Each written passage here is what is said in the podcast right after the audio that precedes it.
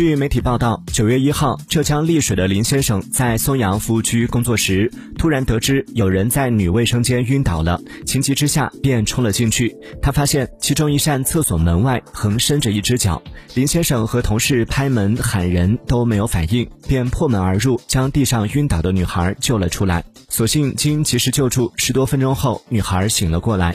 上述视频发布后，林先生救人的行为却引起异议，被指男性进女厕所不太妥当，为什么不叫女工作人员帮忙？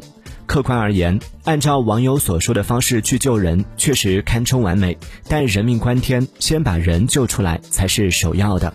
退一步说，即便林先生救人的过程不那么完美，也是在当时的条件下做到了力所能及的一切。过多解读和过度苛责，对林先生和被救女孩都是莫须有的伤害。千万不要让做好事的人寒了心。うん。